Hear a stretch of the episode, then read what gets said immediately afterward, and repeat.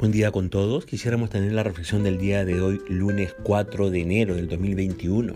Vamos a estar reflexionando en el pasaje de Génesis capítulo 4, verso del 1 al 11. Voy a pedir que usted tenga un tiempo para poder leer este pasaje.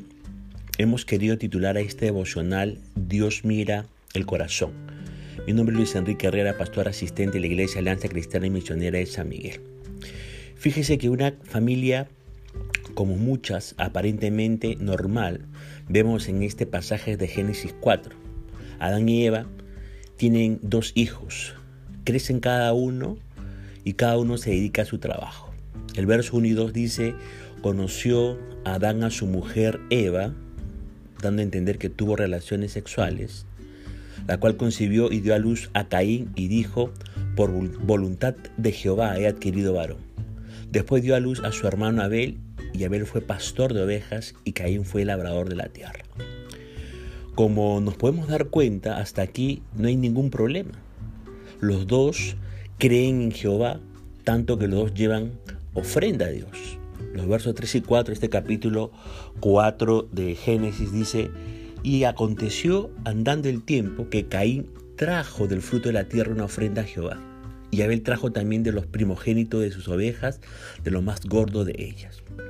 En la palabra no dice que Caín llevó lo peor, simplemente dice que llevó ofrenda. Es más, Dios sabe del esfuerzo que hizo Caín.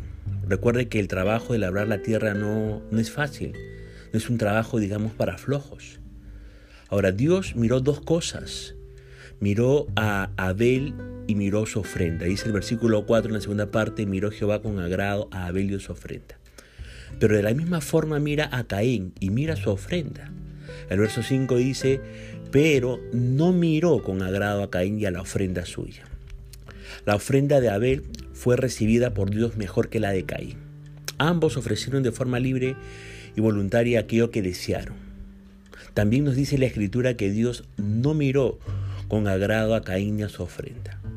Y este, este, matiz es muy interesante porque no se trataba solamente de una cuestión exterior, lo que presentó Caín, sino también de una cuestión interior. Sin duda, tenían que ver allí las motivaciones y actitudes con que fue presentada la ofrenda. En otras palabras, Dios primeramente mira al hombre, pero después mira la ofrenda. No podemos separar al hombre la ofrenda. Digamos que Dios mira primero nuestro corazón.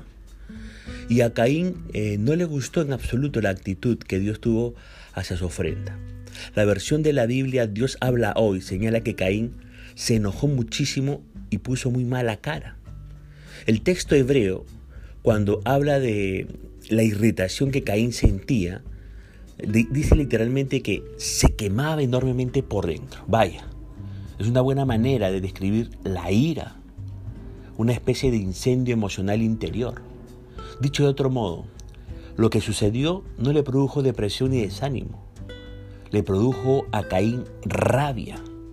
Poner mala cara nos habla de la amargura que provocó la reacción de Dios en Caín. En resumidas cuentas, el episodio de Génesis provocó en Caín una erupción de ideas, sentimientos, actitudes y emociones negativas hacia su hermano Abel. Sin duda, la, la mente de Caín debía ser un completo torbellino. Ahora, el diálogo que Dios mantiene con Caín en el versículo 6 es muy interesante. Dice ese versículo, entonces Jehová dijo a Caín, ¿por qué te has ensañado y por qué ha decaído tu semblante? El Señor le advirtió que se estaba colocando en una situación de vulnerabilidad con relación, con relación al pecado y que el pecado podría tomar ventaja de ello para dominarlo. Era la responsabilidad de Caín evitarlo y de hecho contaba con la posibilidad de hacerlo. Si Caín continuaba cultivando los sentimientos negativos de los que antes hemos hablado y no hacía nada por, por enfrentarlos, estos acabarían dominándolo a él y por tanto determinando su conducta posterior. No es difícil ver en la advertencia de Dios un eco de las palabras de Santiago, el apóstol, ahí en el capítulo 1, verso 14 y 15. ¿Qué dice este texto? Cada uno es tentado cuando de sus propios malos deseos lo arrastran y seducen. Luego, cuando el deseo ha concebido, engendra el pecado y el pecado una vez que ha sido consumado da a luz la muerte. Y así fue. el pecado llevó a Caín a matar a su hermano Abel. Ahora, el ejemplo de Caín nos enseña que si no manejamos nuestras emociones, si no manejamos nuestros deseos y pasiones, estos pueden llevarnos a situaciones en las que el pecado tome control de nuestras vidas y nos conduzcan a la muerte. No porque vayamos a matar a alguien, sino en el sentido de que lo único que produce el pecado en el ser humano es muerte, es corrupción, es desintegración y ruptura. Ahora, la liberalidad que existe en nuestra sociedad, la ruptura del sistema de valores de la tradición judeo-cristiana y los constantes estímulos de los medios de comunicación pueden llevarnos a una situación de vulnerabilidad. Por otro lado, está nuestra propia y singular estructura individual. Cada uno de nosotros tiene diferentes sensibilidades y diferentes debilidades con respecto al pecado. Cada uno tiene sus propios puntos vulnerables que el entorno puede acentuar o por el contrario suavizar. La Biblia nos enseña a no dar cabida al diablo. También la Biblia nos advierte que el diablo ronda como león rugiente buscando a quien devorar. No suena muy distinto de lo que Dios le comunicó a Caín. Nuestro desafío, ¿sabe cuál es? Es neutralizar la influencia del pecado en sus primeros estadios, en sus primeras manifestaciones. Nuestro desafío es resistir el pecado y prevalecer para que el pecado no tome dominio sobre nosotros. Miles de años nos separan de Caín, pero sabe que el problema sigue siendo el mismo. En los momentos de dificultad es cuando nuestro corazón queda al descubierto y brota de nuestro corazón todo lo que tiene escondido. Maldad o benignidad, enojo o humildad, bueno, no es hora de admirarnos de Caín, es la hora de hacernos un autoanálisis de nuestro corazón. Tenemos que autoanalizarnos. Por eso quiero hacer una serie de preguntas, por ejemplo. ¿Cómo está en estos momentos su corazón delante de Dios? ¿Qué cosas están muy escondidas allí que todavía no arregló seriamente con Dios? Le pregunto, ¿está usted viviendo o cultivando situaciones que le pueden hacer vulnerable con respecto al pecado?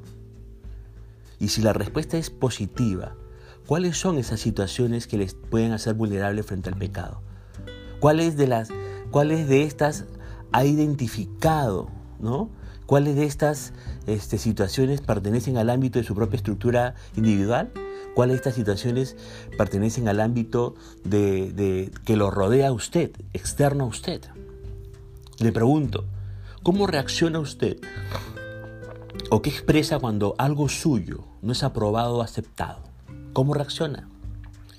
¿Cómo trata a sus hermanos, por ejemplo, en la fe? Cuando sus ofrendas no son aceptadas, cuando sus ministerios son reconocidos o cuando son elegidos en lugar suyo. ¿Continúa amando a su hermano o lo, entre comillas, asesina con sus palabras, con sus indiferencias y sus críticas? Recuerde el título de este devocional Dios mira el corazón, como miró el corazón de Caín, ¿no? Cuando éste se acercó a quererle entregar ofrenda a Dios. Sí, tenemos nosotros que entregarle muchas cosas a Dios, nuestras ofrendas, nuestro corazón, nuestro tiempo, pero ¿cómo está nuestro corazón? ¿Qué actitudes tenemos para acercarnos a Dios? Dios nos permite estar con un corazón sano y, que pueda honrarle y glorificarle y Dios pueda ver con agrado también nuestra vida y también nuestras ofrendas. Ponemos punto final al devocional del día de hoy deseando que la gracia y la misericordia del Señor Jesucristo siga acompañando su vida y su familia. Dios mediante nos estaremos escuchando el día de mañana.